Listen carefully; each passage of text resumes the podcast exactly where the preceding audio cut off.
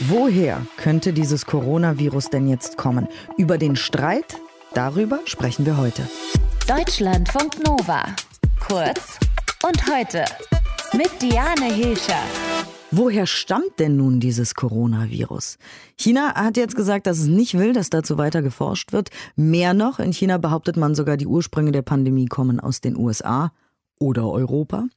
Die WHO, also die Weltgesundheitsorganisation, die will sich heute in Genf zu all dem äußern. Und vorher hatte schon ein hochrangiger WHO-Wissenschaftler eine neue Theorie dazu ins Spiel gebracht, zu dem Ausbruch des Virus im zentralchinesischen Wuhan. Wir wollen darüber sprechen mit Stefan Wurzel, unserem Korrespondenten in China. Warum will China denn nicht, dass da weiter geforscht wird? Also zusammenfassend kann man sagen, dass die chinesische Führung immer wieder zwei Argumente anführt. Erstens, es habe ja Anfang des Jahres eine umfassende Forschungsmission, eine Forschungsreise, eine Recherchereise in China gegeben von WHO-Leuten und damit müsse man jetzt arbeiten mit dem, was da rausgekommen sei. Und zweitens, Chinas Führung sagt immer wieder, naja, im Grunde wollen äh, andere Staaten, vor allem die USA, aber auch Europa, Australien, Taiwan, Japan und so, wollten immer wieder ja diese Suche politisieren. Dieser Vorwurf der Politisierung kommt immer wieder hoch. Dabei ist es, so wie ich finde, eher umgekehrt dass Chinas Führung immer wieder politisiert und so tut, als sei es völlig verrückt, nachzufragen, woher kam denn das Virus. Also diese zwei Argumente bringt China immer wieder vor. Was genau will die WHO jetzt genauer untersuchen? Also ist es so ein generelles Ding, dass sie einfach sagen, der erste äh, Bericht, der war einfach nicht gut, der war nicht richtig, der war nicht ausführlich? Oder sucht die WHO da speziell nach Dingen? Ja, also es ist wirklich allgemein, würde ich mich dir anschließen. Die WHO sagt jetzt nicht, der erste Bericht war schlecht aus dem Januar, aber wir erinnern uns, das war ja eine Reise, die erst nach monatelanger Verzögerungstaktik der chinesischen Führung überhaupt zustande gekommen ist. Dann waren da diese Forscherinnen und Forscher in Wuhan unterwegs, nur in Wuhan unterwegs und die ganze Zeit begleitet von ja, Vertretern äh, der Behörden hier in China. Und deswegen sagen die WHO-Leute, die dabei waren, zum Teil auch, naja, wir konnten eigentlich nicht frei recherchieren. Ein Beispiel möchte ich noch geben. Es gibt unter Forscherinnen und Forschern weltweit im Grunde die Theorie, dass man mal nach Yunnan fahren müsste. Yunnan ist ein äh, Landesteil ganz im Südwesten von China, also da ist schon Vietnam in der Nähe, da ist dann schon Thailand in der Nähe, Laos und so weiter, Myanmar, so ein Vierländereck ist es.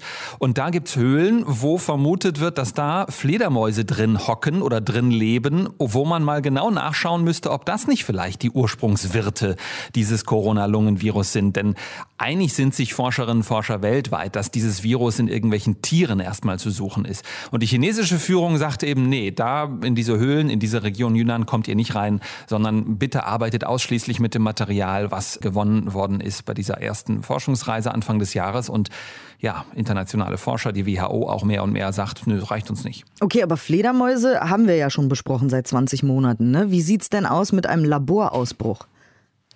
Genau, Fledermäuse, immer wieder tauchen die auf. Ne?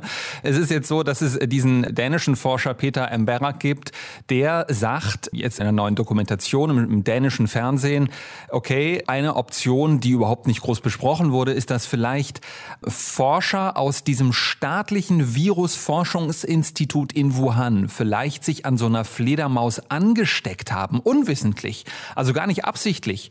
Und das muss ja auch nicht vertuscht worden sein, aber diese Aktion oder die diese Option gäbe es eben, sagt dieser Forscher.